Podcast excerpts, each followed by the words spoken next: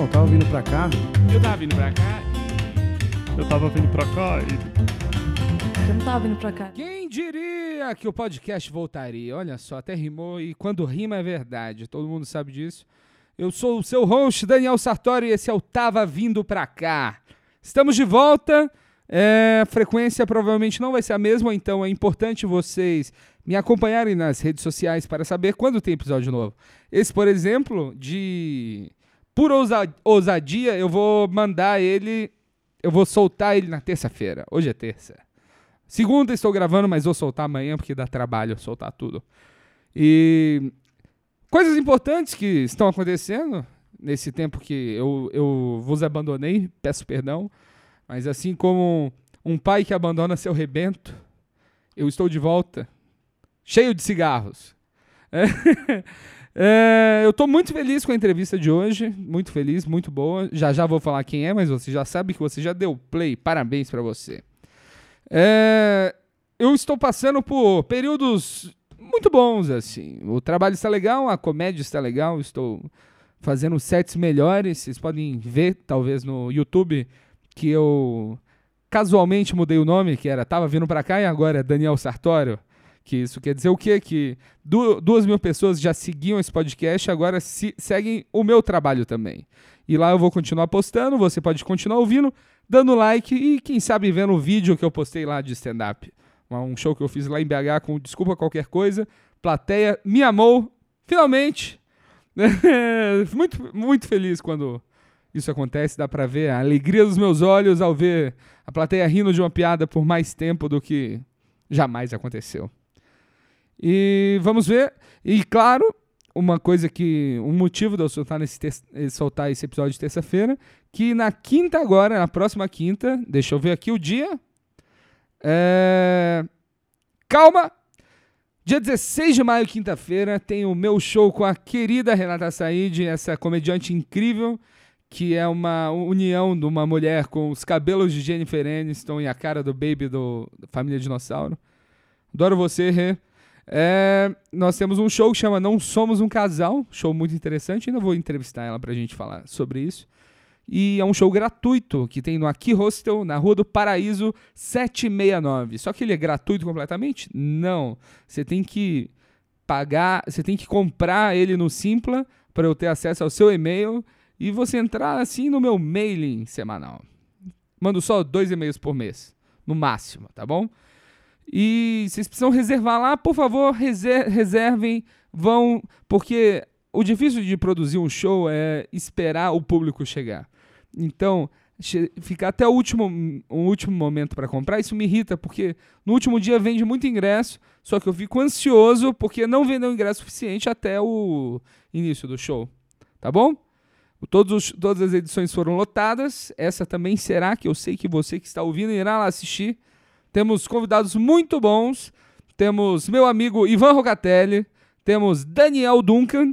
Temos Fernando Borg. Gabriela Abdala. E o convidado especial Santiago Melo, nosso amigo, estará lá.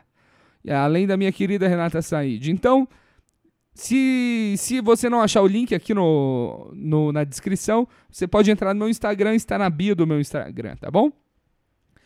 E agora sobre a entrevista, eu entrevistei o, o grande Cláudio Torres Gonzaga, um dos principais comediantes do Brasil, um dos primeiros a criar o, o formato show de stand-up com vários comediantes. Ele foi responsável pelo, pela criação do Comédia em Pé. E além disso, ele tem uma carreira muito extensa no- na televisão brasileira. Todos vocês já assistiram coisas que ele fez desde criança, assim. A não ser que você seja velho. Então, desde velho você se assiste. Ele já trabalhou com Chico Anísio, ele já escreveu para Grande Família, Zorra Total. E a gente conversa bastante sobre a carreira de roteirista, sobre o trabalho na Globo que ele fez, o trabalho que ele fez como comediante. E uma curiosidade, ele sofreu uma, um acidente esportivo, como ele me disse, que eu achei um ótimo jeito de avisar alguém, porque você fala assim, sofreu um acidente, a pessoa já fala, caralho, ele, ele está com alguma coisa muito séria, e acidente esportivo não é tão sério porque esportes não são nada sérios. Desculpa, esportistas, tá bom? É, mas ele é um cara muito legal, me recebeu muito bem. Ele está com o pé enfaixado e ele conseguiu uma faixa que combina com o óculos dele. Isso é muito interessante. Eu dividi o palco com ele no, no Comedians ontem, no domingo, e ele fez o show com, com o pé engessado. Foi muito legal e eu tenho certeza que você vai gostar desse episódio. Se você não gostar, você já sabe.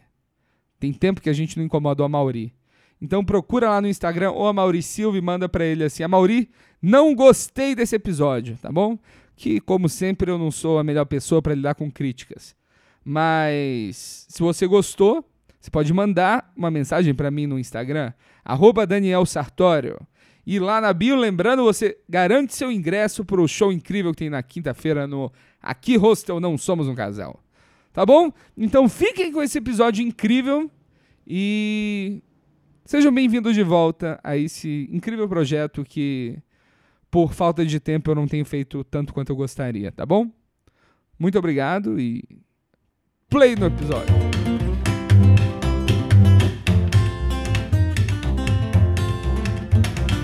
Eu acho interessante esse assunto que você começou agora, que você estava é. falando da sua amiga da faculdade, né? É, foi uma, uma. Aliás, ela é esposa de um, de um um roteirista me pediu um, um, trabalho até que não vai aparecer meu nome, é incógnito, assim, é uma pesquisa, e o tema lá era, era o politicamente correto, e ela estava fazendo um levantamento com, nas diversas, nas diversas, como é que diz, é, camadas e tal, e aí queria um, um, profissional da área e tal.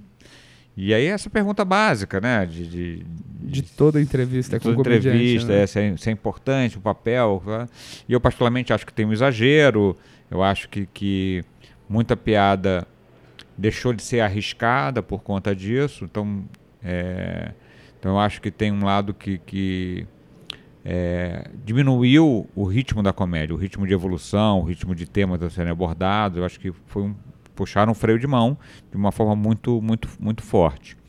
E eu até entendo que, que, que havia uma, um, um exagero do outro lado e sempre que tem uma reação, a reação é mais forte do que o do que o é, do que seria necessário. Do que a intenção é. do, do, da piada. Então realmente havia uma um, um machismo exagerado, uma, uh, objetificar a mulher demais, as piadas é, é, homofóbicas, as piadas racistas e tal, é, é, eram feitas com certo um certo abuso, vamos dizer assim. Sim. É, mas eu acho que que o exagero também é muito chato. Acho que você deixou de fazer muita piada e, e sempre lembrando que é só uma piada. Sim, Ela exatamente. pode ser infeliz e basta você dizer foi mal, só isso. Porque a consequência é, não é muito grande, é só uma piada.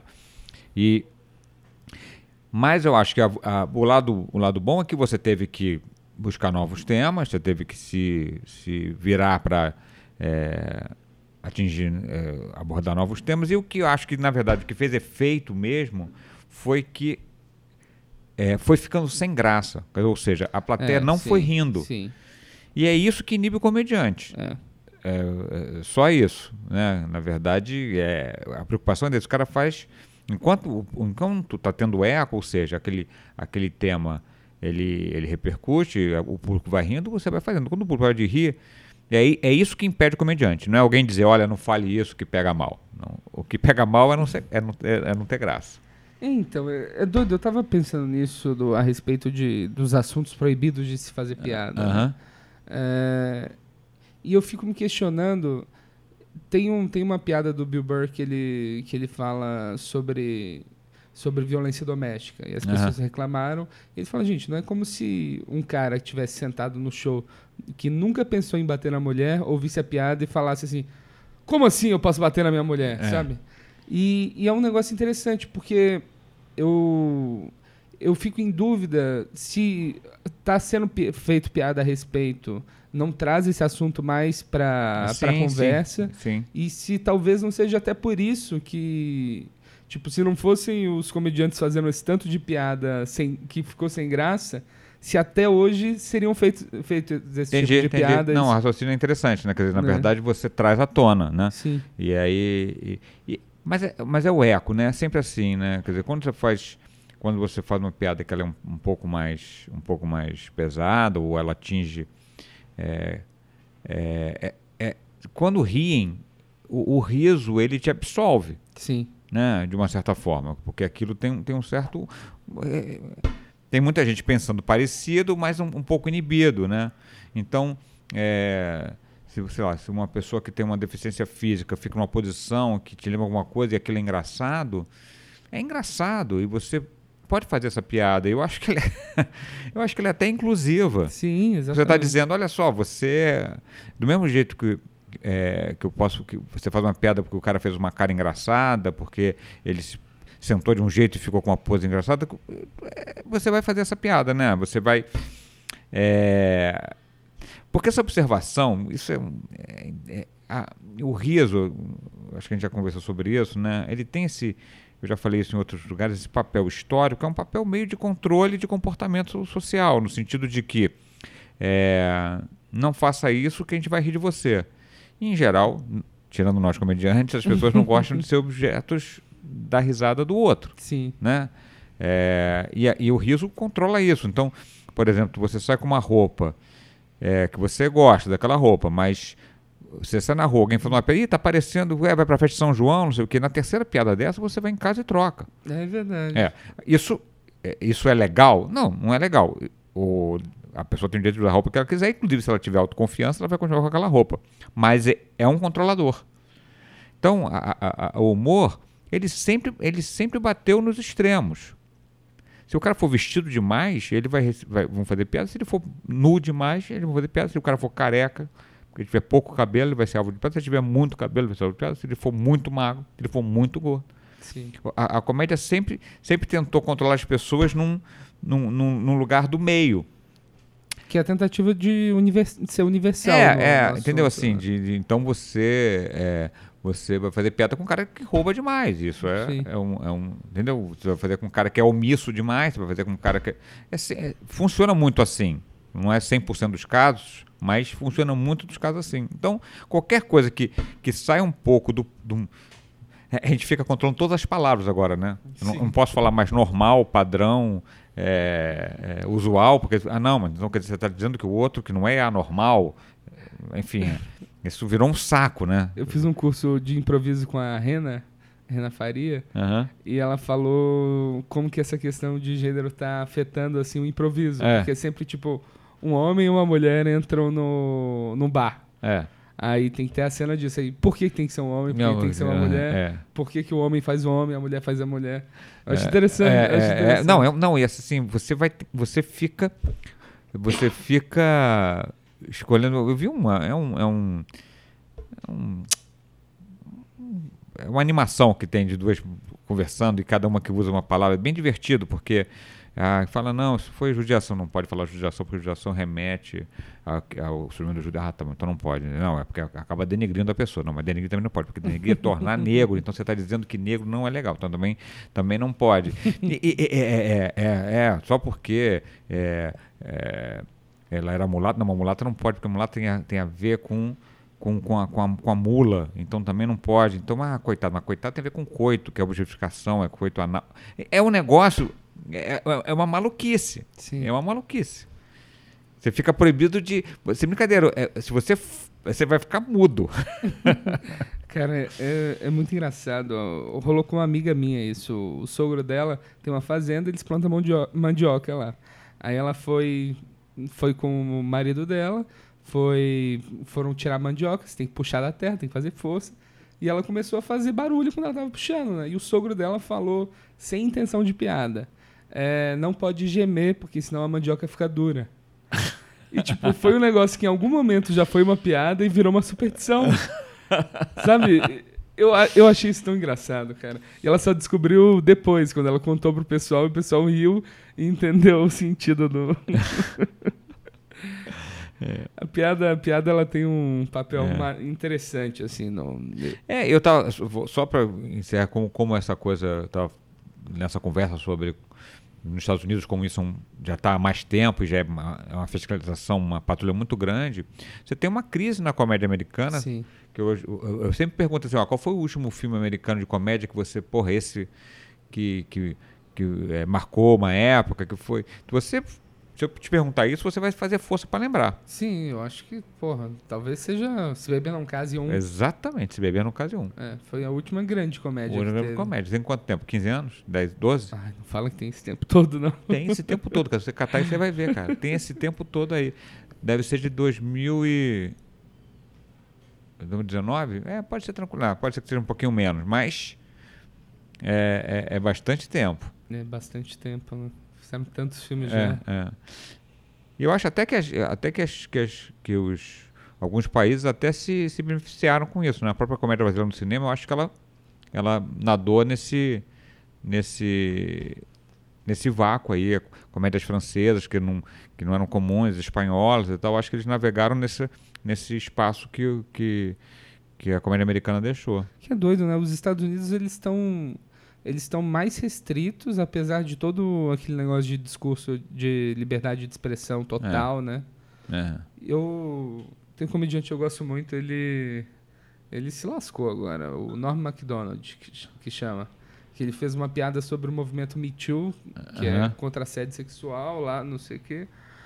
Aí, ah, são. Não, não vou falar, não sei o que que. Já vou falar que eu tô diminuindo o movimento, não estou. Mas aí ele fez uma piada, uma piada boba. Aí criticaram ele, ele falou: gente, eu teria. Eu jamais faria uma piada sobre esse assunto. Eu precisava ter síndrome de Down pra fazer piada sobre esse assunto. Aí ele mandou outra piada, ele tá meio que banido agora. Ele é um cara Mas muito quando ele falou bobo. isso, ele sabia que estava fazendo a piada. Sabia, ele, Claro, esse né? cara, esse cara não tá nem aí pra nada. É. É um cara muito maneiro. Tem um set dele no último Letterman, muito bom. Que ele fez o. A estreia do, de Late Show dele foi no Letterman Aham. e naquele último que teve Foi Todo Mundo ele fez um set. Foi incrível, um dos meus favoritos. É. É, um, um dos meus favoritos que também se lascou, mas não por piada, era o, é o Ulysses Kay, porque É. é. gênio, né? Assim, tá, ele fez merda, mas assim, as piadas dele são muito boas, né? E ele também ia num lugar assim, ele ficava esbarrando ali num limite, porque era muito legal. Cara, o engraçado disso. engra- Olha só outra coisa que É. eu tô falando. É, a parte. Eu, eu sempre gostei. Eu sempre não gostei, tipo, de 70% do que, que ele fazia, mas achava 30% absolutamente genial, assim. Sabe? A parte. Justamente eu não gostava era a piada de peido e punheta que ele faz É. o tempo inteiro. E não sei se ele peidou na ocasião É. também, mas. Mas foi o que meio que aconteceu. O que você você chegou a escutar essa última hora que foi lançada dele? Não, não. Que gravaram de forma de forma clandestina? Não. É, soltaram recente, eu acho que foi ele que soltou de propósito. Que ele é bem marqueteiro, assim, e é bem confortável falar assim, ah, gente, alguém gravou meu show. Isso aí alguém soltou e o material não tá pronto, jamais falaria o negócio desse gravaria, né?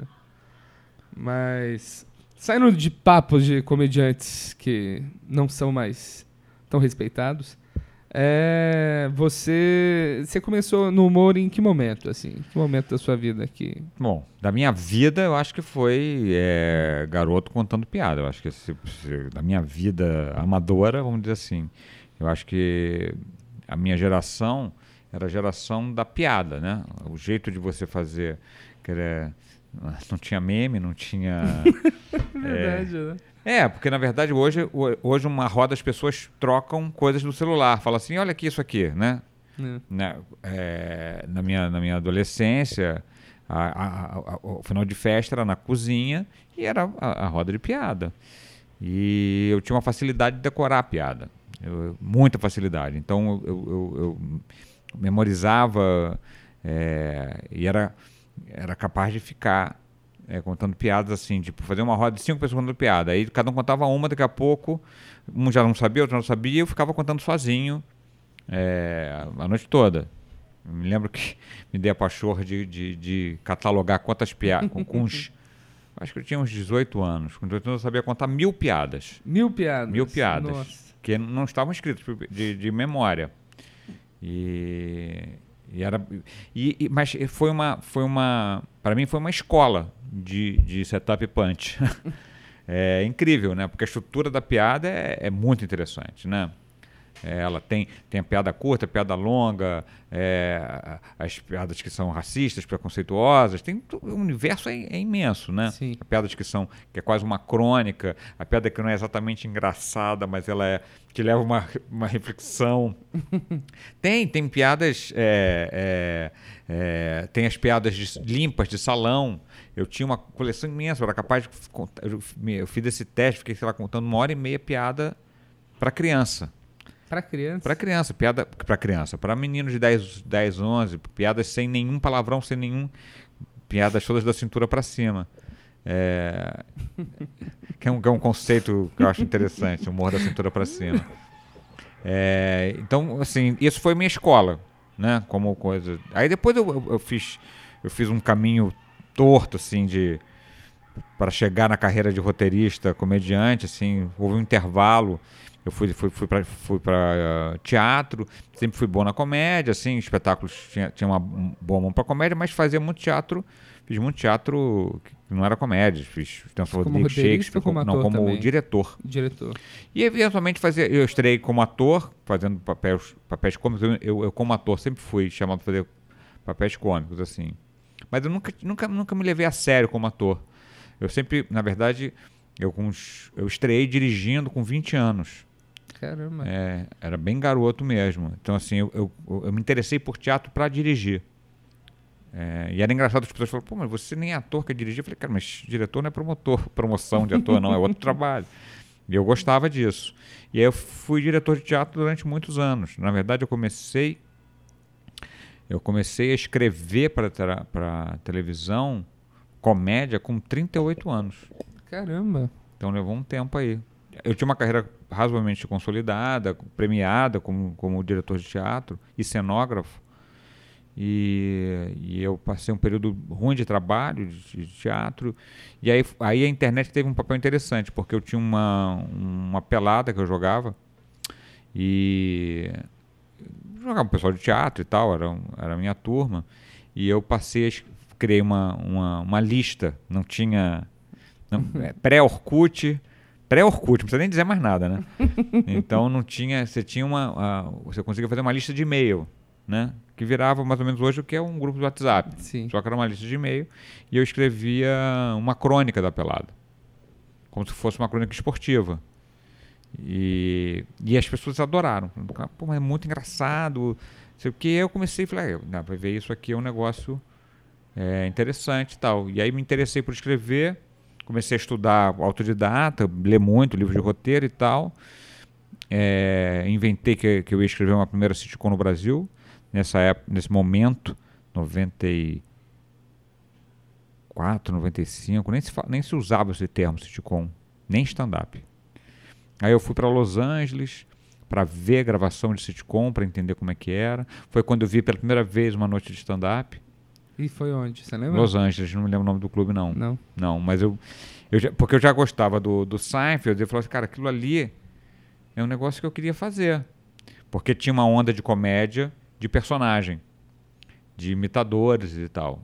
Eu não queria contar piada, eu não sabia imitar ninguém e não sabia fazer personagem, mas eu sabia que eu tinha alguma graça. Sim.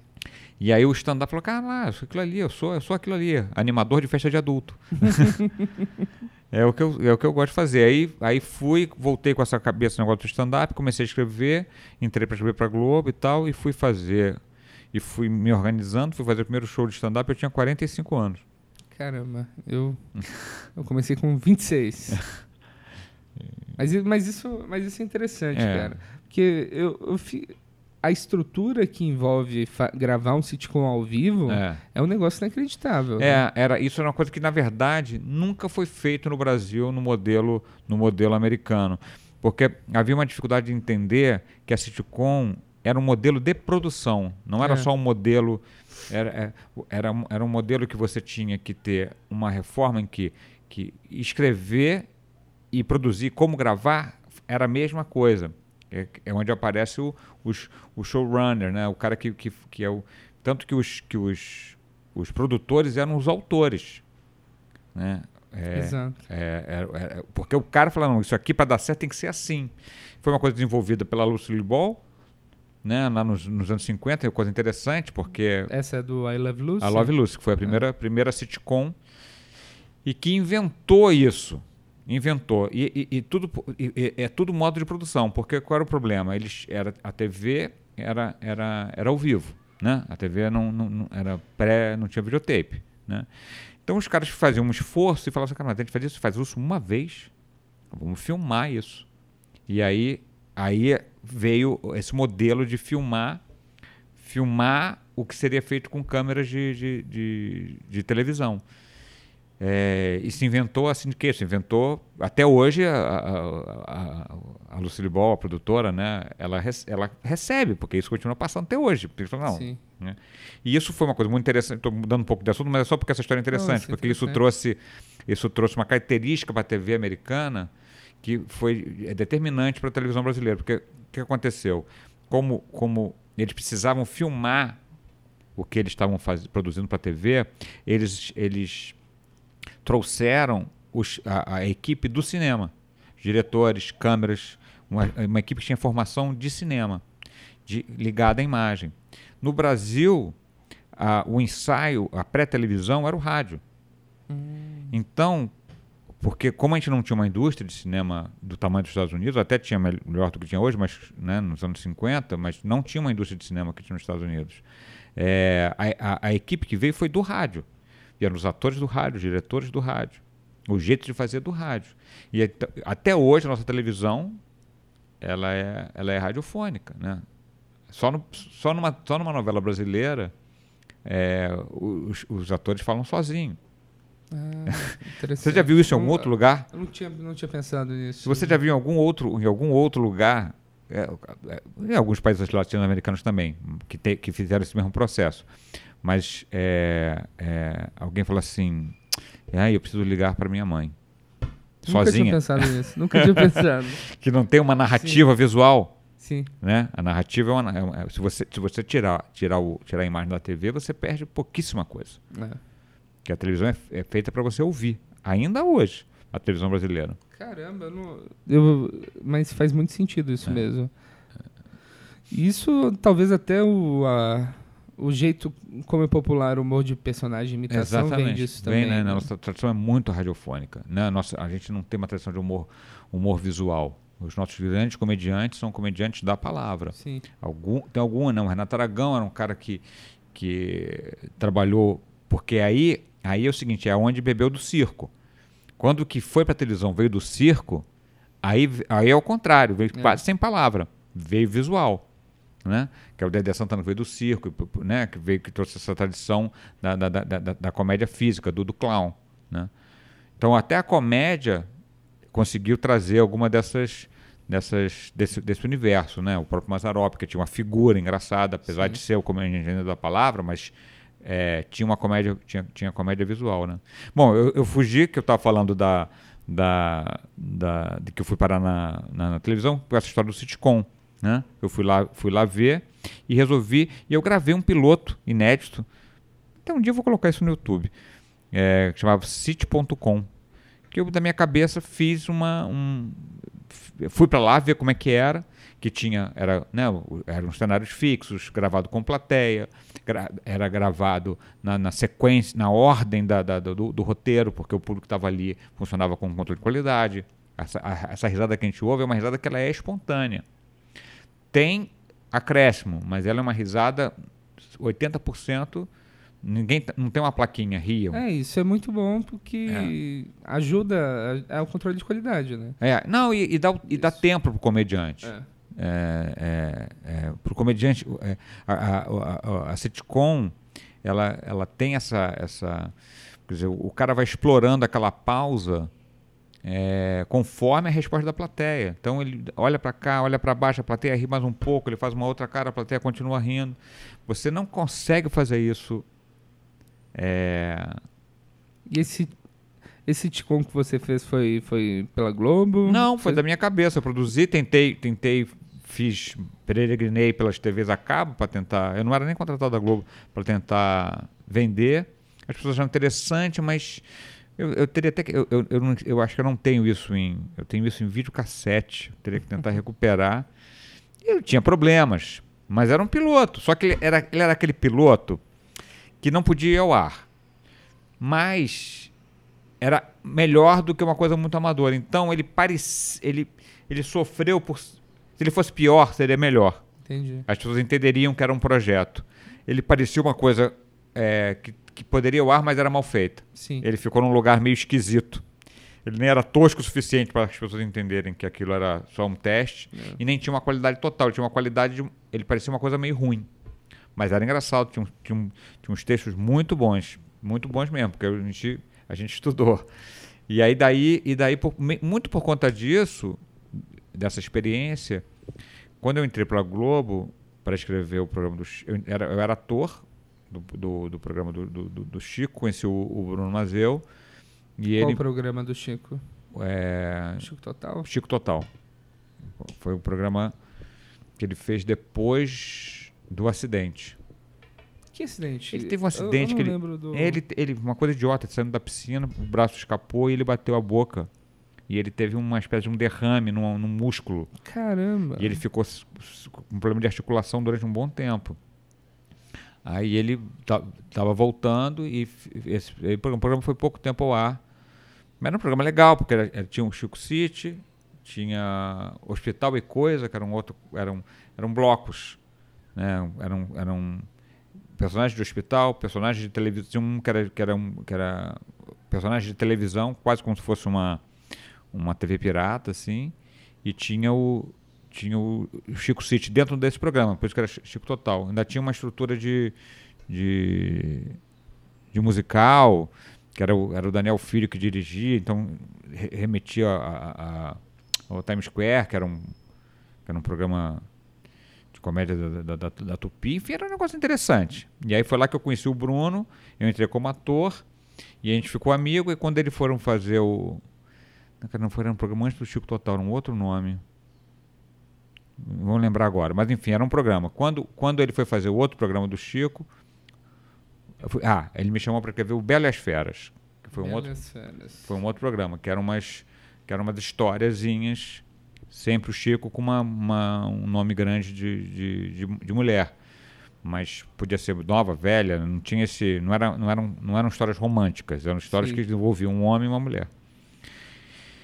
E aí comecei, comecei a escrever para a escolinha, e aí no instante eu, eu, eu entrei em 90 e, o- 96 entrei como ator, 97, 98 eu comecei a trabalhar como autor, em 2000 eu já era redator final. Então é interessante, eu entrei muito mais velho na TV, eu entrei com, com 98, entrei com 40, 47, 37 anos na TV, exatamente. Mas eu, mas eu, eu, eu andei muito rápido. Eu, eu, É, eu experiência de vida que você é, acumulou também. Exatamente. Então, isso, em dois anos e meio eu já era redator final.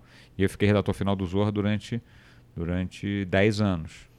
E o Escolinha, como que era? Se inscrevia pra alguém específico? Não, a gente escrevia para todo mundo. Claro que você acabava meio que se especializando em alguns. Eu tinha uma mão boa para escrever o Rolando Lero, para escrever o. Não sei quando é que isso vai, mas hoje, né?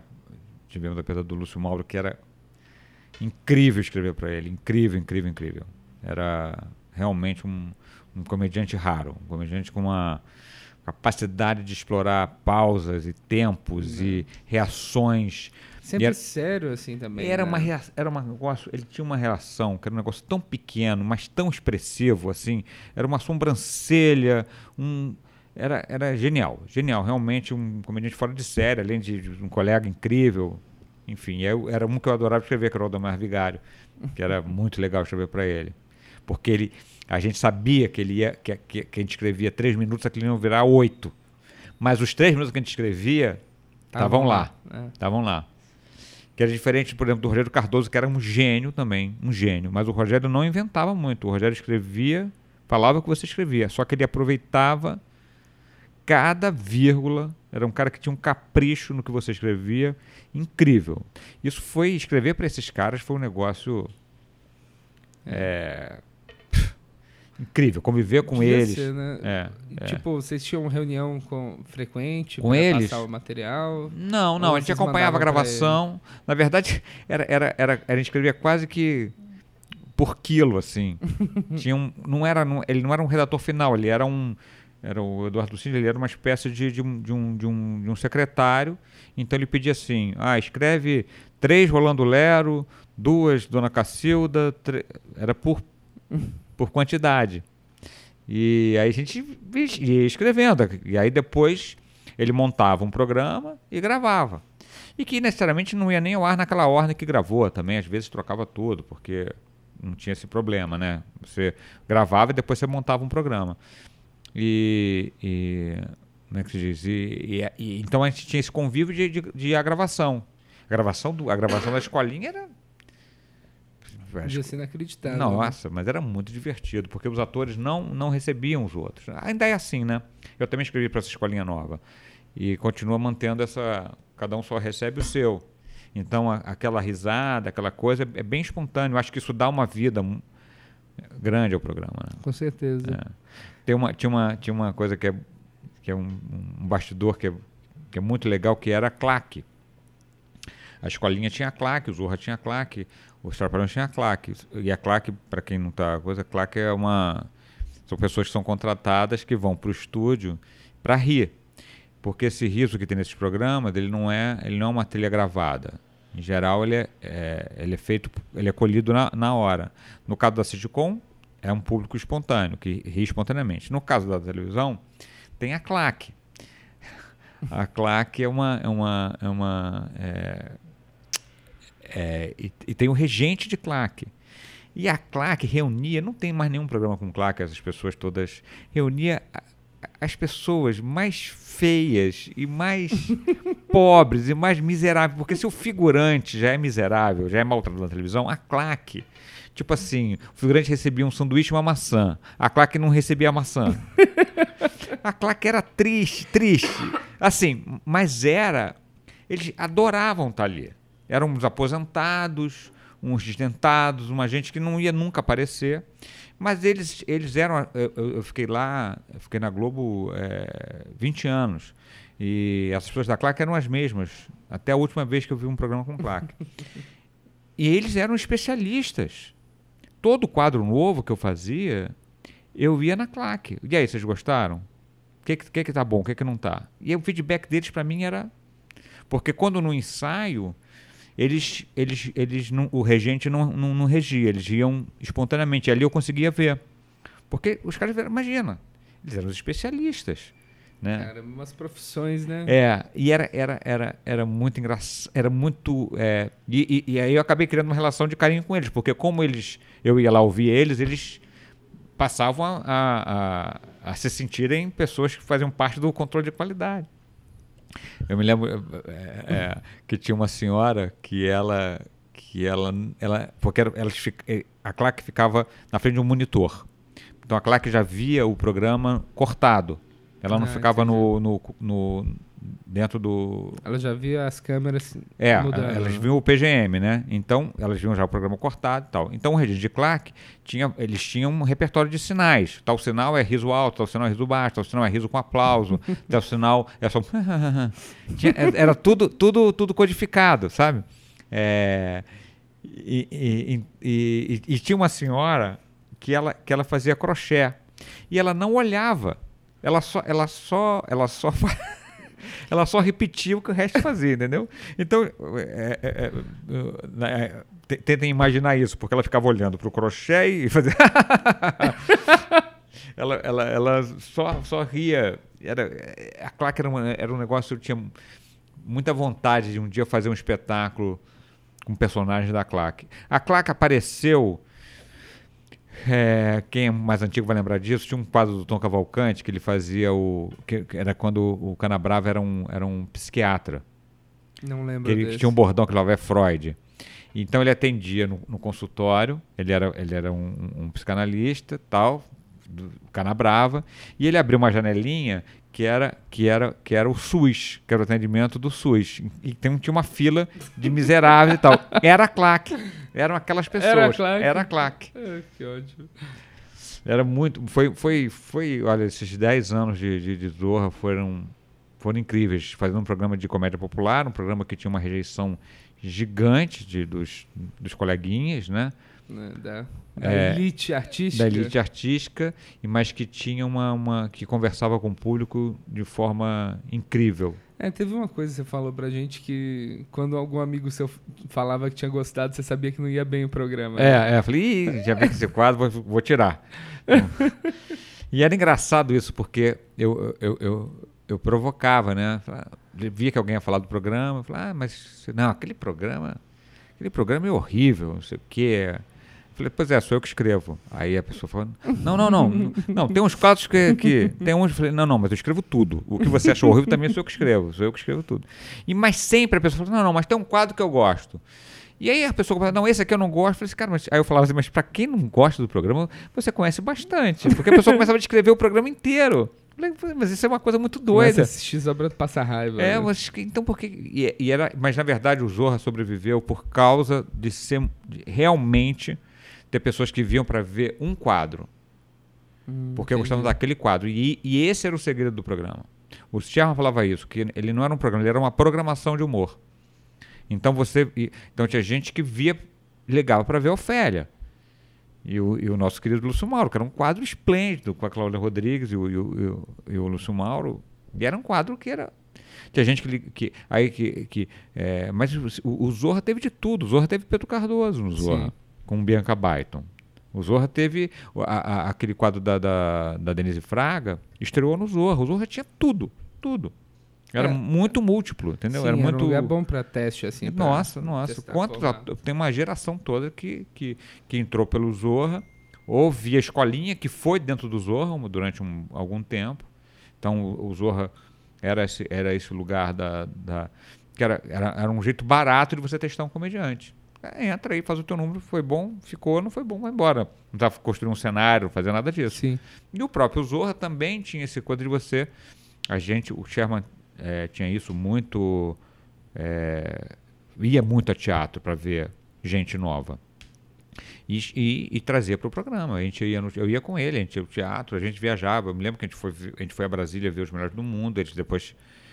eh, a, gente, a gente fez uma adaptação de um, de um sketch que era do, do sexo, eu acho. Não me lembro qual era, qual era a peça do, deles. Que virou o Jajá. Hum, Que no original é até um, é um casal gay. Que era o, que era o Helder e o. E o, e o- Ai, esqueci agora. O. Daqui a pouco eu lembro. E, e aí a gente falou, mas pra TV não é. Muita gente fez, fez o, o- ele ter ciúme de, de, de, de uma de mulher feia. sim. Né? Então era. era a- a- então, isso, esse quadro, o Tô Doido, Tô Doido, foi um sucesso. Esse quadro, o Ronaldinho comemorou o gol no Barcelona, pulando, tô Sim. doido, tô doido, tô doido. Isso é um negócio que. É, É um negócio do mainstream, assim, É. da, da- do é, que, cara, isso é muito que incrível. devia ser foda, né? É, eu acho uma pena a gente ter perdido isso, assim, perdido esse desejo de fazer uma coisa que tem uma comunicação que a TV, que é o papel da TV aberta, de se comunicar com muita gente, de todos, as- todos eu acho isso uma, acho que hoje a televisão perdeu essa, ah, tanto que, que é- hoje, hoje o, quem tomou conta do bordão foi o, foi o funk, É verdade.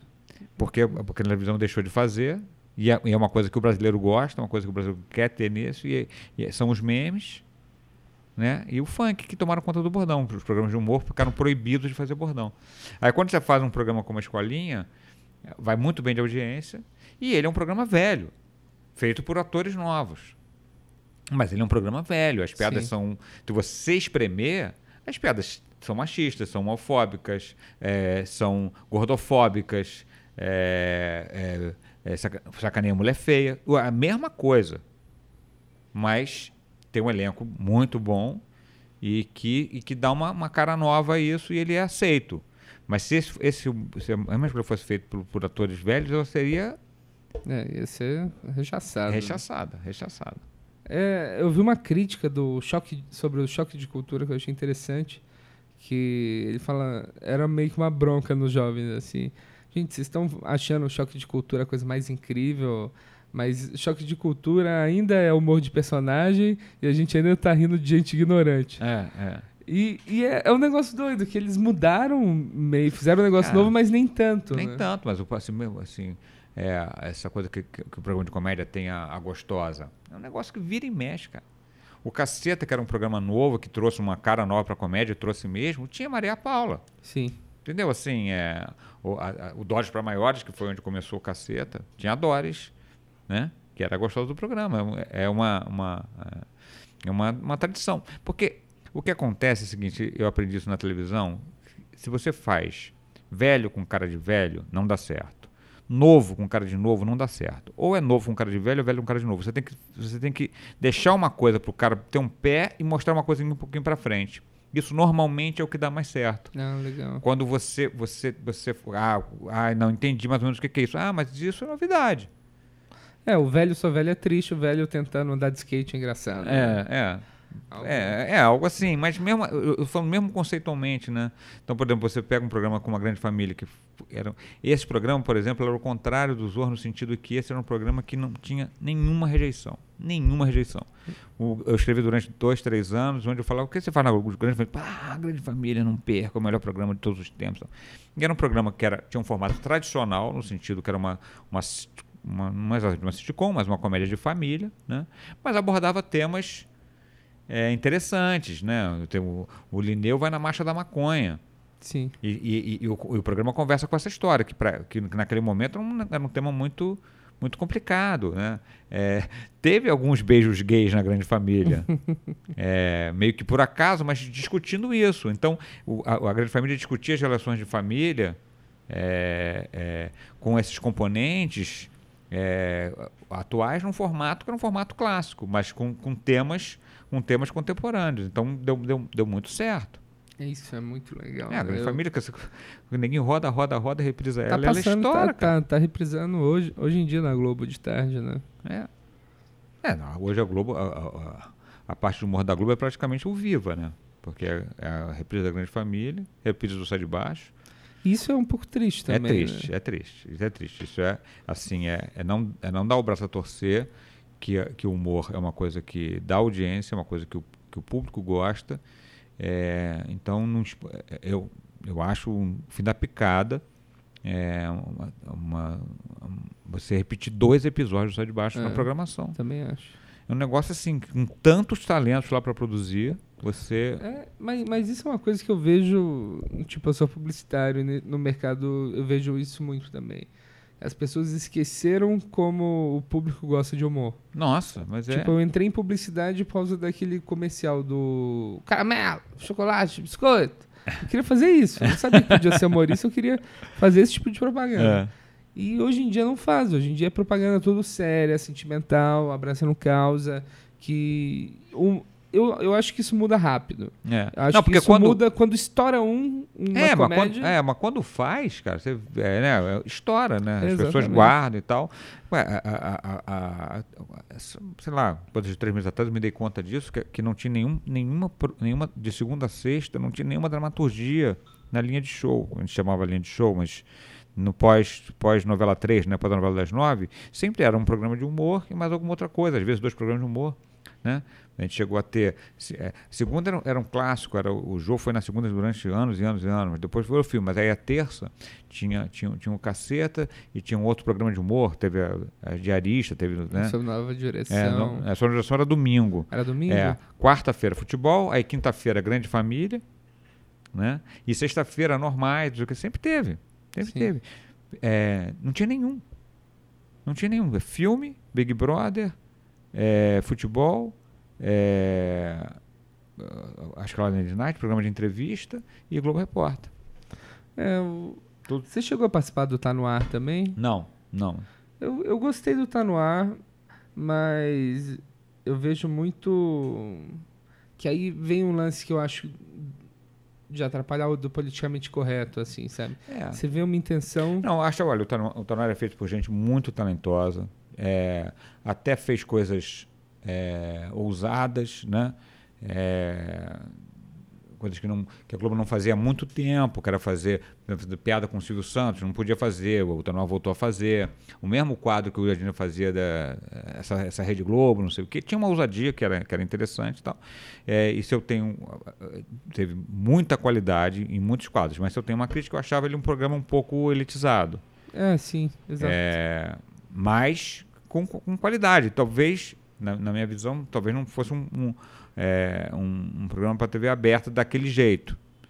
É, com todo com todo carinho aos todos tem muitos colegas é, redatores criadores e atores desse programa que eu sempre via Não, continuo confiando vários... me divertir mas eu achava ele para TV aberta um pouco sofisticado. Mas enfim cumpriu um papel e, e, e, e, e eu acho que se a TV aberta, se a, se a TV aberta tivesse outros programas de comédia um programas bem populares é, Aí eu- tem espaço para ter um... Aí você teria um humor de ponta para fazer, um, fazer um quadro, mas eu achei, acho que, que o humor da Globo ficou, um- ficou um pouco elitizado de uma forma geral. É, eu acho que vem muito disso do... Por exemplo, ninguém quer sofrer o tanto de crítica que vocês sofriam com o Zorra Total, Não, né? Exatamente. Mesmo tendo resultado, mesmo... É, mesmo sendo um super campeão de audiência. né? Eu acho Super interessante o que, que você falou também do negócio do... Da concorrência com a praça. É isso, isso. É, porque na verdade, na, na época, era- a praça tirava muitos pontos, né? Quando eu- a praça dava, dava uns, dava uns 15, 15 a, a 18. os 15, o- cada um é um milhão? É mais ou menos Mais ou isso? menos, mais ou menos. Não é 15%. Né? É, o ponto do Ibope ele é uma regra de trade, ele não é um percentual. O percentual é o, é o share, que é, uma- é um, é um outro índice. Mas o share, na verdade, por exemplo, você pode ter, ah, eu tenho 80% do share às 3 da manhã. Não adianta muito, porque você tem pouco televisor ligado e o cara que Sim. quer, ven- quer comprar espaço para para vender publicidade não está interessado se você tem 80% de, de 10 pessoas. ele não precisa saber percentual, ele precisa saber quantas, pessoas, estão tem. assistindo? Então o Ibope faz esse, faz esse cálculo, tem um cálculo pr- pr- proporcional por ponto, pelo ponto a ponto da cidade, que era aqui em São Paulo, que era 80 mil, que isso fazendo uma regra de 3, tal, tal, chegava entre 800 mil e 1 milhão de espectadores. Então a, a praça dava entre 15 e 18 e o Zorra dava entre 25 e, e 28. Isso é gente pra caralho. É, né? e, mas que, que era pouco, na verdade. Tinha uma certa. Hum, o Zorra não está muito bem. Então foi feito um trabalho para descobrir o, o que, que a gente podia pegar, pegar da praça de, de, de- público. E aí é, foi feito um public discussion, que, que é, um, é um, um tipo de pesquisa que você reúne pessoas, que as pessoas meio que não sabem que estão ali para fazer aquela pesquisa. Você diz, ah, não, estamos testando aqui uma margarina. E vai puxando É, assuntos. grupo focal também. É, é. é. É, na Globo a gente chamava public discussion, né? É, e esses, tem uns que fazem, que as pessoas sabem que vão lá falar da novela. Tem uns que eles fazem que, que o provocador vai lá e fala, ah, mas o que vocês estão vendo aí? Aí vai, vai puxando para esse depoimento ser o mais espontâneo possível. E, e eram feitos grupos que eram fãs da, da, da, da praça, o público que eram fã do Zorra e tal. E o, e, o, e o público fã da praça achava o Zorra sofisticado, porque o público não, não, não conseguia entender aonde que era o Zorra. em que, Isso eu acho incrível. é, é, eles não entendiam onde que era, porque a praça era numa praça. mas, Zorra, mas tem um quadro que eles estão na rua, tem outros quadros que eles estão.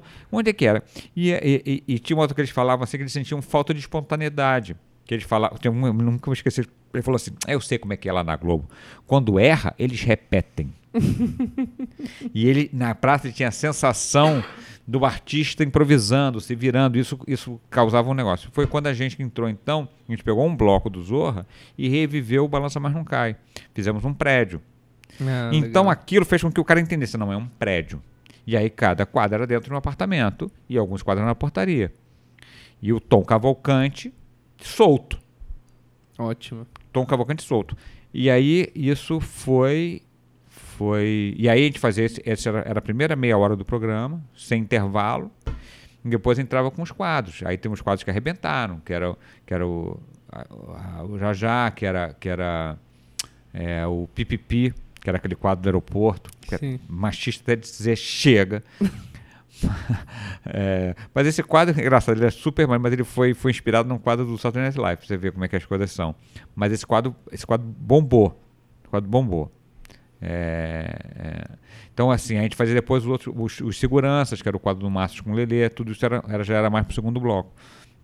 O quadro da Gênia, da, da, da Daniela Valente, né? É, que era um quadro também, todo mundo sabia o final, que, que ela sempre fazia um, que era um trocadilho e tal. Mas aí, esse, isso aí, a audiência do Zorra foi 30, 31 e a gente chegou a dar quase, chegou a dar 39 em dias especiais, mas ficou dando 35, 36. Hoje, para quem conhece um pouco de televisão, esse Ibope, é, não, a novela das nove não dá mais. 30, é, é, tirando, ah, sei lá, o Valcir consegue esses números malucos, né? É, incrível, mas a, esses, esses Ibopes hoje estão satisfeitos com 21.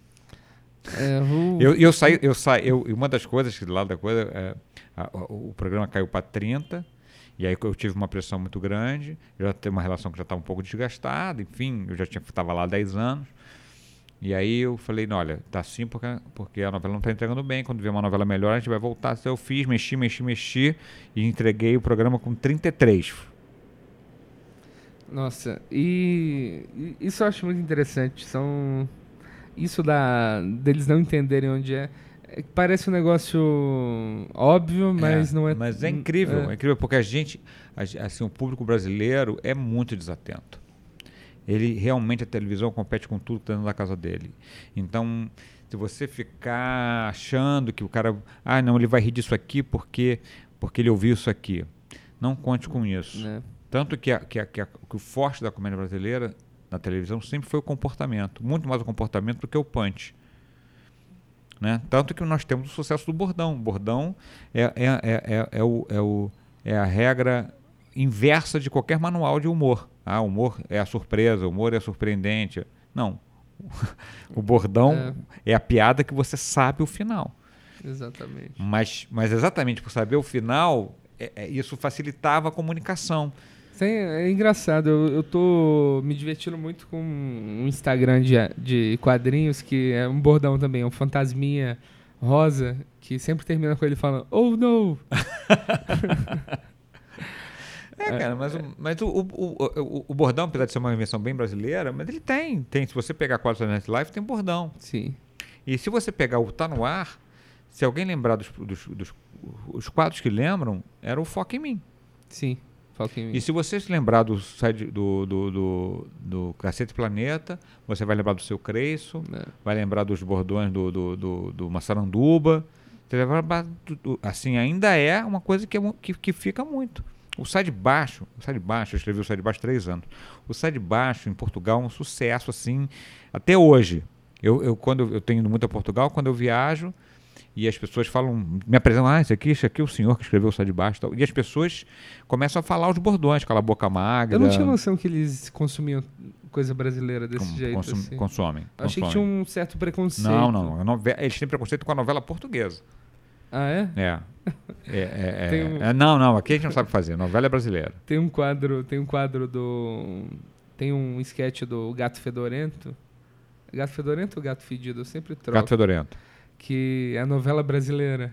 São cinco portugueses fazendo o sotaque brasileiro e a Maite Proença fazendo o sotaque português. É incrível esse.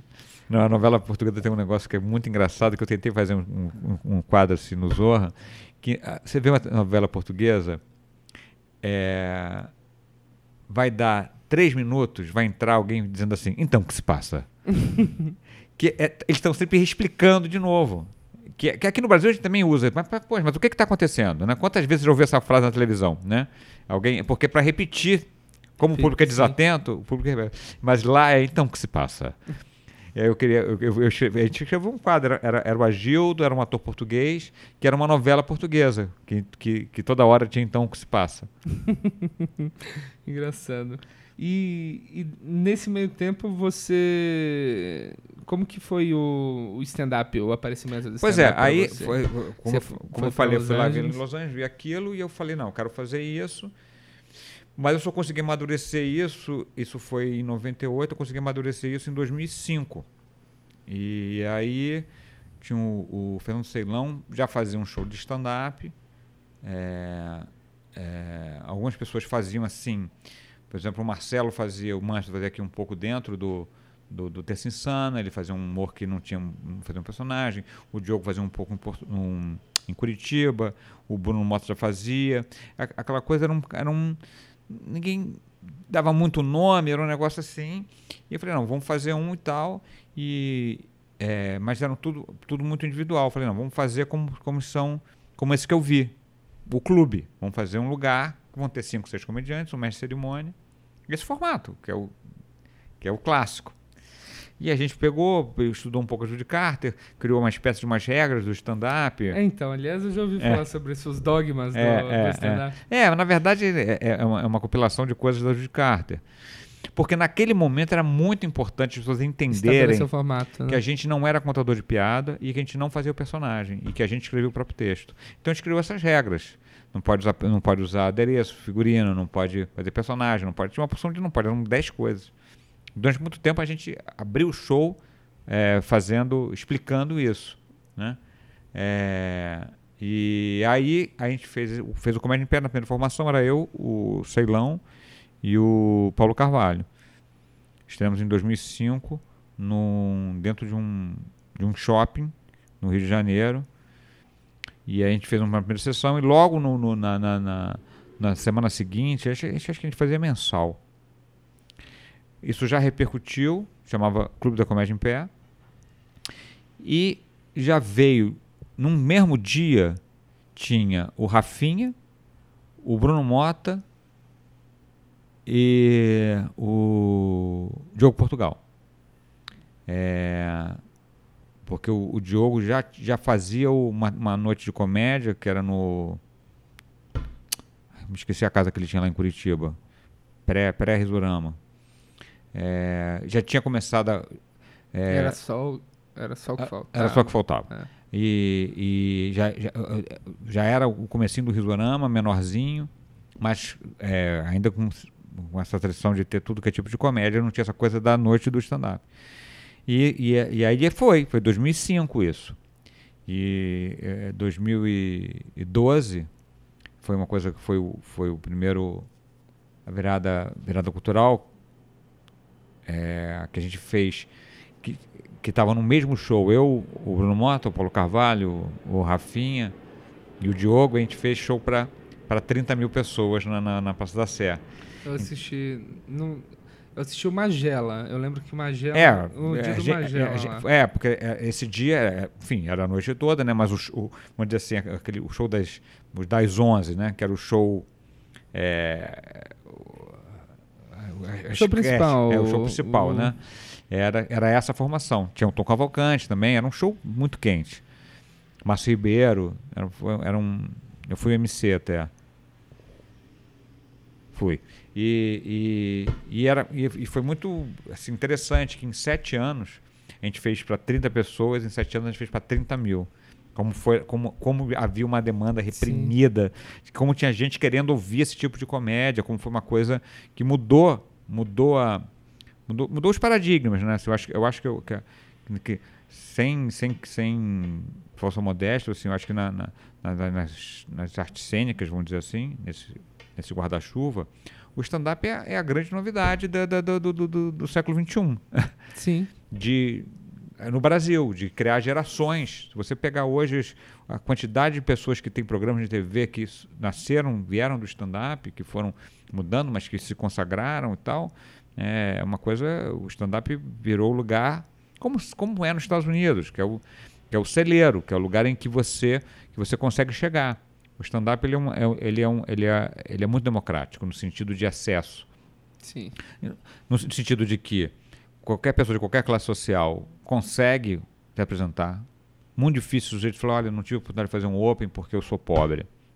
Olha, tem- você tem oportunidade. Tem. Você se virar um pouquinho, você tem oportunidade. É, ah, não consegui fazer porque eu sou cadeirante. Tem, você pode fazer. É, é a única é- coisa que fazer parte de alguma minoria É. excluída é Conta bom, ponto, né? é. Conta ponto. É, então, assim, então o stand-up tem essa capacidade de, de trazer gente. E isso trouxe gente para a cena que jamais, jamais seria imaginável o cara chegar num- numa, numa, numa televisão. Chegar a ser dono de um programa, saindo de um, de um, de um, lugar pobre e tal. Então é um negócio muito, muito comovente, assim, como, como, como isso ganhou, ganhou força, ganhou vida, né? E, eu- e é claro que eu acho que esse 2012, 2013 não, não volta mais. Eu acho Sim. que foi um boom, mas eu acho que ele está estável e hoje é, um, já, já é uma coisa que as pessoas... Quando eu falo, ah, sou comediante stand-up e tal, todo mundo sabe. Todo mundo sabe o que, que é, né? Outro dia uma pessoa Tem gente que não sabe, mas vamos dizer que 90% sabe. É, é interessante isso que você falou nesse dia que a gente estava conversando também sobre quando o Pochá apareceu fazendo o texto dele lá reclamando da, da, da, net. da net. E o tanto que as pessoas entraram é, no... Foi incrível, foi, um, foi uma catarse. Poucas vezes eu tinha, poucas vezes eu vi um público entrar em, em, em catarse. Era um riso, era um riso de, que, tinha um misto de vingança, de, sabe, de caramba, Sim. alguém está falando isso por mim, né? E claro que hoje esse texto não tem mais essa força, porque é, perdeu novidade. Perdeu também, novidade né? todos os textos de stand-up, né? Hoje em dia, a, a, gente, quando começou, a gente tinha eh, uma mata virgem a ser explorada. A gente tinha, tinha todos os temas. É, hoje, eu acho hoje mais difícil para o comediante começar, porque ah, essa piada alguém já, todo mundo já fez todas as piadas e a gente vai, vai se reinventando. Por outro lado, eu também não consigo mais fazer piadas é, para o cara de, de, de 16 anos, porque ele, ele olha para mim e fala eu não, eu, eu não conheço a vida dele. Por isso que, por isso que o stand-up tem que renovar. Sim. Porque os temas tem que. Quem te, o comediante novo tem que trazer o tema novo. É, então, assim, é, essa, essa, o, o Comédia em Pé, que tinha várias gerações, mas era, era, era, não tinha falha. O, o comediante favorito de cada um do público era o, era o comediante da faixa de idade do cara. Ah, sim. É verdade. Né? Era, era, porque você. A identificação, você fala. Então, assim, então. É, eu vou falar, eu faço piada. Você quer ser parecida com a pessoa que você está rindo? É, cara, né? eu vou fazer piadas de. Por exemplo, eu estou casado há 29 anos. Eu faço piadas de um sujeito casado há 29 anos. Então, um cara, um cara que está casado há 10, 15, tá, né, que tem um casamento nessa faixa, assim, o cara vai, vai ver isso. O garoto que sequer está namorando, olha para essa piada e fala: do que, que esse cara está falando. Exato. Entendeu? E como assim? Como eu, como eu, eu, eu não, eu, eu, é, eu não posso dar uma pedra de Tinder. Para mim, se eu fizer, é falso. E o público vê que é falso, não vai rir e eu vou me fuder. Então, é, não faço, porque não é a minha realidade. Agora, o, o, o menino, o, o, cara de 17, 18 anos, está começando a usar o Tinder, sei lá com a idade, o garoto, se vai num show e não tem uma piada disso, ele acha, ele não, não falou com não ele. Não foi representado. Não né? foi representado, né? Tô falando do Tinder como um exemplo, Sim, mas de claro. coisas desse universo, né? É, você também é, foi citado já nesse podcast como, como MC original brasileiro. e o, o, trabalho de MC, assim, é uma coisa que eu, eu me atento muito. Eu, uh -huh. eu faço muito, muito raramente, mas eu gosto muito de assistir pessoas que eu vejo que são boas fazendo isso. Um dos meus favoritos é o Rodrigo Marques fazendo. Uh -huh. Que eu acho ele. Eu, teve uma vez que eu vi ele fazendo um negócio que eu nunca tinha visto nenhum MC fazendo. Que o Délio tinha. O Délio McNamara tinha arrebentado, ele tem um ritmo muito alto. E ele tinha que passar para um outro comediante que tinha um ritmo um pouco mais diferente, assim. Não... Aí ele ele entrou no palco no ritmo do Délio e veio abaixando é. gradualmente. Isso eu acho um negócio muito é, legal. É, eu, como, eu, como, que. Eu sempre tento fazer isso, na verdade, né? Porque eu acho, eu acho que assim, tem um tipo de MC que pega o show, o solo dele divide em quatro partes e faz. É. Então ele faz um show. Ele não, ele não é o elo de ligação. A ligação tá errado. Se é elo, é de ligação. Ele não é. não tem um elo de separação. É, ele, não, ele não costura o show. Ele simplesmente faz o solo dele. Dividido em partes e tal nem, ele nem ouve. Cansei, é. de, cansei de ver. Eu ouço todo show que eu sou MC. E eu tento fazer essa condução, tento puxar um assunto que vai emendar e tento fazer esse controle de temperatura. Você tem uma, um, um comediante que entrou, falou 200 palavrões, é, colocou uma temperatura nesse sentido de piadas é, é, mais pesadas, vai entrar uma alguém fazer piada de borboleta e florzinha. Eu falei, cara, essa pessoa vai se, vai se fuder demais. Eu tenho que fazer umas piadas de florzinha e borboleta para dar, dar, dar uma baixada. Eu, e, e a mesma ao contrário também, às vezes entrou muito baixo, tem que dar uma escantada para o cara entrar com a plateia mais, mais é mais aquecida, né? Sim. Mas também sem. sem e, e, e é engraçado porque é, eu nem sabia que eu, que eu faria isso, mas eu já tinha reparado isso porque quando eu fui assistir a gravação de sitcom, e, e tem um cara que faz aquecimento da plateia, né? Que ele, entre, os, entre as, as pausas de ajuste de câmera, ele, ele faz um aquecimento para começar e ele entra nos intervalos para deixar a plateia quente, Entretida. entretida. quente, né? E ele faz um tom abaixo do que está acontecendo. Porque você não pode torcer para ele voltar. É. Entendeu? E eu, eu saquei isso porque eu vi ele fazendo. Isso é genial. Eu vi ele fazendo. é, eu vi ele fazendo em dois sitcoms. Um era o Friends e o outro era, era que era um, um sitcom consagrado, já era consagrado, era o quinto ano, eu acho que eu fui. E vi ele fazendo o Jesse, que era um que teve só uma temporada ou duas, eu acho, e que não foi, não foi bem. E realmente não tinha, um público estava conhecendo, não tinha, não ia ter, e eu vi o mesmo cara fazendo. Ah, E ele fazia esse controle. Eu falei, cara, isso é uma coisa legal. Isso é uma coisa legal de você é, saber saber fazer essa dose, né? Claro que no caso da, do, do MC, o MC também tem que fazer o dele. O público tem que gostar dele. O público tem que tem que o, o, o, MC não pode ser a hora que o cara vai ao banheiro, Sim. né? Que é triste isso quando você é MC, você entra. É, mas é, é, é um, é um- o cara, o cara, o público, como eu era de grupo, né, do Comédia em Pé, eu sempre tive a, a, a intenção de que o cara saísse satisfeito com o espetáculo. O cara tinha que ficar feliz com o espetáculo. Então, a gente nunca se importou, por exemplo, de ter um convidado e o convidado ser o melhor da noite. Pra gente era ótimo quando isso acontecia. Porque a gente sabia que o cara saía dali dizendo, pô, fui ver um espetáculo muito legal. pá, pá, pá. Exato. Ele saía dali vendendo o espetáculo. É isso que é legal, né? Ser É. sobre o grupo em si. É, a gente tinha muito essa, essa, essa preocupação de oferecer ao cara o melhor espetáculo. Tanto que a a tinha uma briga interna que a gente tinha lá a ordem do espetáculo, né? Quem, quem fazia o primeiro, quem abria, quem depois, tal, tal, tal. E essa ordem, eu achava que ela não... eu- assim, qual é a melhor ordem do espetáculo? É essa? Então é essa que a gente vai fazer. Não precisa mudar, né? É- essa não tinha uma, uma coisa assim, ah, uma coisa democrática no sentido de o que eu chamo de democracia hippie. Não, vamos fazer rodar para todo mundo ter oportunidade. Cara, mas para que, que eu vou fazer um show pior? Entendeu? O público não tem nada a ver com isso. Sim. Entendeu? O público não tem nada a ver que a gente quer que um dia o cara, um cara quer fechar o show porque ah, ele nunca fechou. Ah, nunca fechou porque eu nunca, eu nunca fechei o show. Quer dizer, eu eu fechava no momento. Quando eu senti, por exemplo, é, no- é, logo, logo, logo no início, o Fábio entrou, ele ficava ali pelo segundo e tal, tal, tal, pá, o- era o Caruso que fechava, e aí depois o Fábio foi explodindo e, E, tem eu que jogar pro final, tinha né? que jogar pro final. E eu, e eu, e eu, durante um tempo, eu fazia um final grande, uma entrada grande no final. Quando eu vi que o Fábio estourou, eu falei, não tem, não tem porquê eu ficar aqui brigando com isso. O meu, a minha comédia não é, não é, não é desse volume. Eu sei, eu sou comediante bossa nova.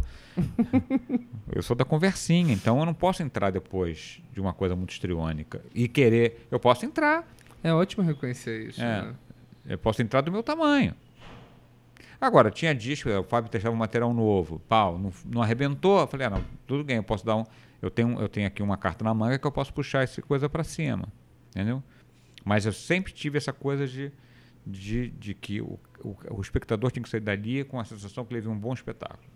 Que ele vai falar, porra, vi um, vi uma, vi um, um show muito bom. É, isso é um bom pensamento até, até para todos nós jo- jovens na comédia que estão fazendo, produzindo show. A qualidade do show é muito importante para o público querer voltar um claro, dia. né? claro, claro. E a gente vê muito show, tipo um show de open que dura três horas e É. é terrível por duas horas e 45 minutos. Mas é, Aquele, uma show, pro- aquele- aquele show que você começa a assistir, olha pro relógio. é, você começa a assistir depois de duas horas, você olha pro relógio e descobriu que passou 15 minutos. É bem isso. Não, mas o show de Open, ele, quando tem Não, um é público que vai, sim. que vai pro show de Open, né? Eu acho que é, eu acho é diferente. Diferente. O cara, o cara foi pro risco, Sim. né? É, mas aí agora estão colocando tipo um convidado pra fechar também, pra dar uma garantia. Sim, né? sim, sim, sim. Aí isso vai, isso É. vai melhorando. Como show de, de, de- material novo também, né? É. Que é um show que as pessoas têm da consciência que é um show que às vezes não se cobra, porque é para testar material e tal. Então, aí eu acho que a plateia. é, cara, quando, quando, quando, quando a regra tá clara para todo mundo, tá valendo. Entendeu? Então, se eu, se eu vou num show que tá escrito lá, olha, é um show de comediante testando material, Sim. eu posso ser menos engraçado. E nessa, uma, uma coisa que eu acho muito interessante, toda essa primeira geração do- do stand-up, é, a gente, eu sinto que eles enco- se encontraram no palco e na linguagem, na persona deles muito rápido. Você acha que isso foi por falta de, talvez, de outros referenciais em É. português? Talvez, talvez. Eu acho que, que, que eu acho que é isso. Acho que, acho que tinha essa demanda reprimida, né? Então, quando, quando a gente começou, a gente era uma coisa que é como se a gente estivesse ensaiando há muito tempo, um, um negócio para fazer. E aí isso foi, Ah, sim. foi é, quando veio à tona, estava acumulado. Já é como, tava todo mundo meio pronto. é, é como. Gente, poxa, o primeiro disco daquele cara incrível, depois ele nunca fez outro igual. Claro, o cara levou 20 anos escreve- compondo. Pegou a melhor de 20 anos e fez um disco. Porra, o segundo é melhor de um ano só. É. Não tem como, entendeu? Então é difícil você manter a qualidade. Isso em comediante é brutal, É, né? é, é. Porque você começa com todos os assuntos. Né? E a gente ainda tinha isso. Não era só que. A gente começava com todos os assuntos mesmo. A gente, foi, era, a gente tinha o, né, o Chico, o Jô e o, o Zé Vasconcelos, que é a Santíssima Trindade aí da. que não, não, se, não se chamavam comediante stand-up, chamavam um one-man show, né? É, que não tinham esse formato dessa velocidade que a gente tem. Eram mais um, umas piadas esticadas, uns calços, muito bons, tem uns maravilhosos, ine- inesquecíveis, assim. Mas não era essa comédia em primeira pessoa, como a gente faz. O Chico fazia em primeira pessoa, mas tinha um. Tinha um ele usava muito da- do talento incrível de fazer personagem, né? Então, eh, se você pegar o. Pegar ele fazendo aquele, aquele quadro fantástico, aquele era stand-up puro. Mas só que ele fazia com auxílio de. Que era sempre. O, tinha muito o, o- ele, Chico Anísio, indo visitar o Azambuja. o Azambuja levando ele para um lugar. Então ele no meio da. No meio da piada, ele fazia o Azambuja, fazia os outros personagens e tal. Mas, mas era sensacional. Eu me lembro que, eu, que, eu, que uma das coisas da minha formação era ver o Fantástico e, e decorar. E eu tinha uns amigos que, eu- que os pais não deixavam por causa do horário, que era tarde, não sei o quê. E que eu era o cara que fazia, Repetia para que repetia para eles as, as peças do Chico Anísio, o, o lançamento do primeiro foguete brasileiro. Inesquecível. Isso é muito legal. Eu, tava, eu tava pensando isso. Um cara, um cara que eu sinto um pouco, mas não sei explicar, que eu não acho que é tão stand-up, é o Rick Gervais lá. Pois é, né? Eu tenho essa questão também. Se bem que. É, Eu, Eu acho mais um tom de monólogo, talvez. É, eu acho é. que é mais isso da primeira pessoa. É. de- É, se bem que esse último, o último show que eu vi dele, que, que era bem stand eu achei mais stand-up do que outras coisas que eu vi dele. Né? Tem aquele, aquele, aquele especial de comédia, né? Que é o, o Seinfeld e o Rick Gervais. Sim, o Talking Funny. É. E você vê as, as diferenças que ele não, que ele é um ator que foi fazendo stand-up, que é diferente do comediante stand-up, né? É. De, de, de raiz, assim. Eles que- deixam bem claro lá É. que ele tá bem começando é, naquilo. é, né?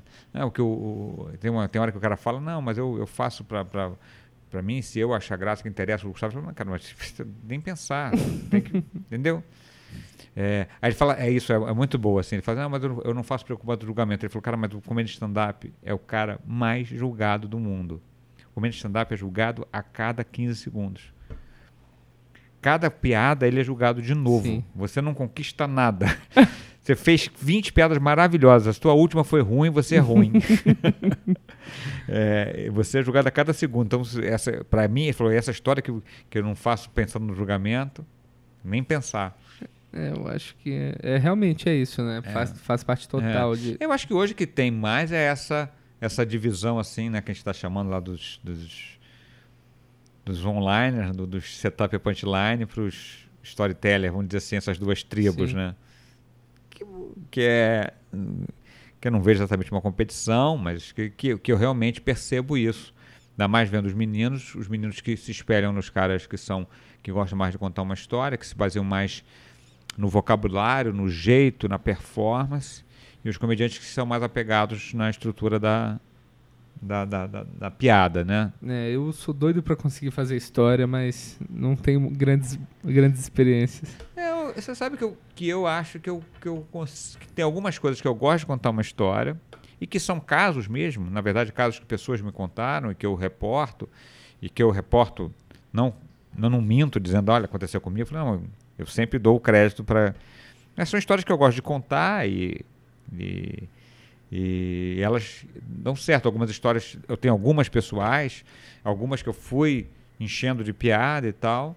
Mas eu, eu particularmente me sinto mais à vontade com, as, com, as, com os, os sets temáticos, vamos dizer assim, Sim. do que, do que com, a, com, a- com o caso, né? A viagem que eu fiz não sei para onde. É, eu acho. Eu acho. Tudo tem valor, né? Eu acho que a vantagem da história é que você consegue fazer mais rápido, produzir mais, mais é, mas, mais mas rápido. com aquele também. problema de que por quanto tempo, né? É, exato. Porque, na verdade, assim, o que eu acho que, que é o problema dos comediantes em geral, que é, que é ficar rico, que é parar de ter problema, né? Então, enquanto o cara tem perrengue para contar a história do perrengue, é, ele tem história, mas ele, ele, ele tá enricando, ele tá ficando e, o e as pessoas sabem disso. Sim. Não adianta o cara. Não adianta o cara contar uma história do perrengue que ele passou no metrô que você falar, você não anda mais no metrô, eu sei disso. Então, é, então se você não consegue dar uma virada nisso, e, esse- e isso é muito difícil, né? Esse momento em que o comediante, que ele sabe que ele tem que ser, que a persona dele já não vale mais. Então, o comediante que faz a piada do, do, do pobre, o comediante que faz a do que do, do, do, do- feio que não arrumou mulher nenhuma, mas todo mundo já sabe que ele está casado com uma gata. Então, Sabe assim, isso aí tudo, o, o cara tem que dar a virada dele. Sim. O cara tem que dar a virada. E, e não é fácil dar essa virada. Mas, enfim, acho que, acho que tem uma turma que está conseguindo. Mas é, o problema da história é que você precisa de cotidiano. Qualquer coisa você precisa de cotidiano. Mas essa da história, entendeu? Você vai contar a história do problema que você teve na executiva, na primeira classe, que, é, poxa, falaram que ia ter gras, mas não tinha, na verdade, era um. Era, de- era um tartan de- não sei o quê. Entendeu? Essa, isso aí. né, Tem até esse show da Ellen que eu acho muito interessante, né? Que eu não consigo falar essa palavra em inglês, que é. Ray, re... A tradução, a grosso modo, seria que o cara fala pra você não é mais uma pessoa que as pessoas possam se identificar. Hum. Porque você fica como ri- é, é, reliable, é, é, Reliable? Não. é, é, é, é o- é o- Ah, mas eu entendo. é, conceito. mas é o título do show. Que é, não tem uma palavra em português exatamente, mas é como se fosse você não é mais identificável, mas não no sentido de você não gera identificação. E ela faz um show dizendo que é, que é interessante, e ela faz muita piada dela ser rica e dela falar de. Você viu não? Eu vi um pedaço. É, só. eu acho que ela conseguiu dar uma volta, porque ao mesmo tempo ela faz piada de, poxa vida, a gente é, tem aquela meia furada que tem vergonha, como é que se diz? É apegado, e, e sempre que você usa meia furada, você vai numa casa que a pessoa manda você tirar o sapato, você tá com a meia furada. Ela faz umas piadas que, que, que, que- Não, olha só, ainda sou uma pessoa normal que tem esse tipo de problema. Você assistiu o do Ray Romano? Que saiu pouco tempo Não, atrás? não, não, não. Ele tem uma. Ele, ele caminha nesse. Ele tem uma que eu achei genial, que ele tá falando sobre o problema de não saber onde tá a cueca dele, né? Aí e ele sabe que se ele for na.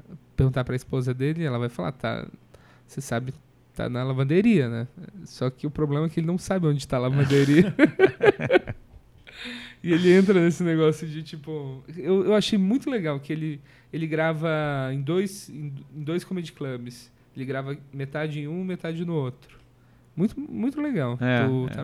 Eu tenho, eu tenho, eu tenho esse, esse probleminha assim de eu vejo pouco. Eu tenho um. eu, de uma certa forma, eu acho que aquilo me, me tira a oportunidade de pensar aquele tema.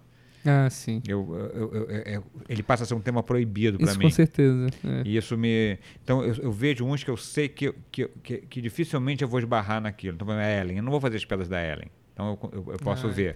Entendeu? Quando os comediantes que eu, que, eu, que, eu, que eu esbarro, eu tenho resistência a ver. Eu- quando eu vejo, eu gosto, tenho admiração, não é isso não. É, o só- problema é problema é que eu limitar o... porque se eu fizer a mesma piada sem ter visto, não me incomoda. Entendeu? Se eu falo, poxa, você tá fazendo essa piada, mas essa piada o Seinfeld já fez. Eu falei, cara, mas eu não vi, então eu posso fazer. Sim. né, eu tenho. Beleza, é, é, é, sou eu para mim mesmo, mas eu tenho esse. Eu estou absolvido. E às vezes é isso, às vezes eu vejo e eu sei que eu posso, a partir daquele tema, pensar até uma piada diferente. Engenharia mas eu já reversa. fico. Eu já fico um pouco encabulado. É, também. Mas o que que você você gravou um especial? Acabei de gravar. Recentemente. Minhoca, acabei né? de gravar, tem uns três meses. Estamos editando e eu não, eu não tenho o meu DVD. Nem existe mais DVD. É uma coisa que eu fui descobrindo quando eu fiz um. Gravei um DVD para um show do meu filho e eu, gravei um DVD e eu dava para as pessoas. Olha, falei, ah, que legal, pô, não tenho DVD, não tem como ver. então, é, agora a gente chama especial, né? É. Então eu gravei um especial, eu vou, vou, vou colocar num streaming desse daí da, da vida, mas estamos editando, fiquei muito feliz de fazer. E espero poder fazer de novo, porque eu tô com essa esse tendão de Aquiles rompido no show eu faço um sapateado, imagina você. É. Para as pessoas estão escutando, ele rompeu o tendão, ele tá com a botinha, com, combinando com os óculos. a Exatamente, foi claro. difícil convencer o cara a achar uma gaze laranja. Mas é foda, né? Eu, eu tô me machucando muito também. Toda vez que eu melhoro, eu machuco de novo. ah, cara, mas eu fiquei muito, tô muito chateado. Puto, muito irritado, porque você de muleta, você acha que de muleta você perde um pé, né? É. Mas na verdade, de muleta você perde as mãos. Porque como você usa a muleta para se locomover, por exemplo, eu não posso andar até aqui, pegar um prato e levar para lá, porque eu não tenho onde levar. Então eu ando de mochila em casa. porque se eu tenho que transportar alguma coisa, eu tenho que enfiar na mochila e andar para outro lado, cara. Que ótimo. É, Mas é bom que fica forte também. Eu lembro quando eu fiquei de muleta, assim, deu uma. é, é, crescida é. na Não, cara, eu já, eu, já, eu já caí três vezes. Na, na última, eu quebrei o dedo.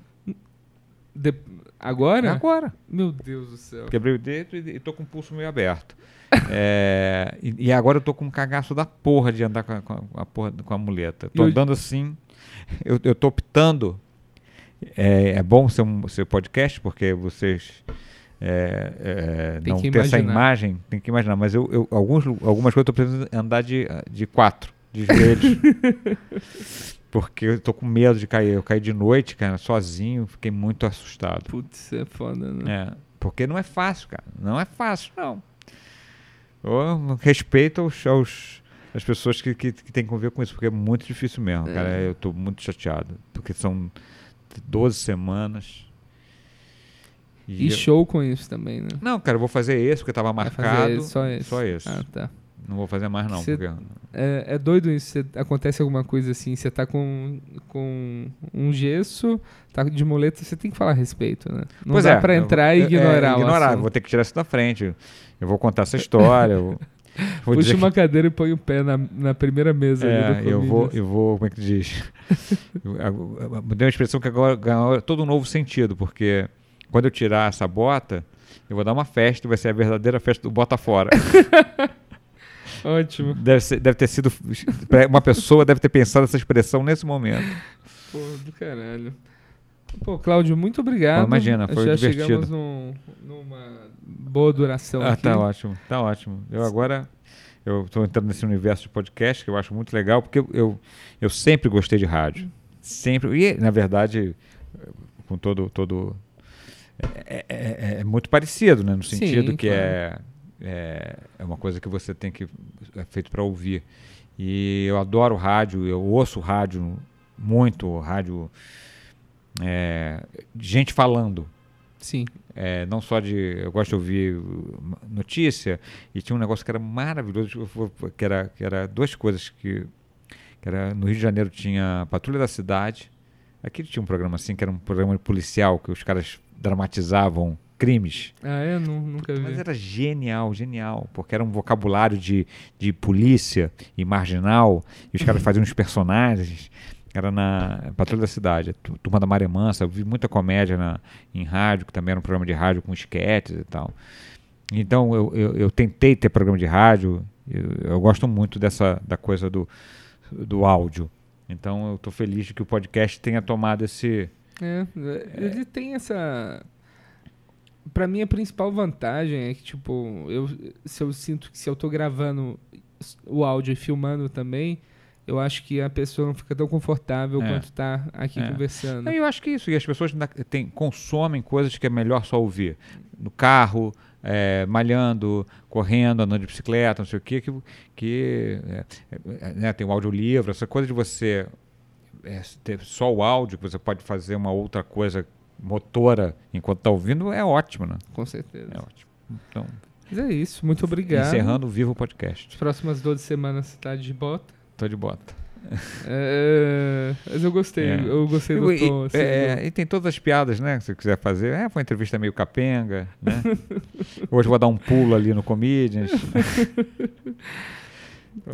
Testando aqui o repertório de hoje à noite. Acho que vai funcionar. A da mochila é muito boa. E é isso. Muito obrigado, Valeu, pessoal. obrigado. E talvez semana que vem tenha mais. Agora vocês já sabem que não vai ser semanal de novo. Essa bom? mensagem no Desculpa. final agora fica apenas para vocês que ouviram até aqui. E eu tenho uma nova palavra-chave para vocês me mandarem no Instagram para eu saber que vocês ouviram até o final. E a palavra é risoto. Pedro Lemos sugeriu. Será essa palavra? Me mande risoto no arroba Daniel Sartório e eu vou saber que você assistiu, ouviu, assistiu o podcast, tá bom? Muito obrigado e até semana. Até a próxima. Não tem mais até semana que vem, Então, tá bom? vindo pra cá. Abraço! Eu tava vindo pra cá e Eu não tava vindo pra cá.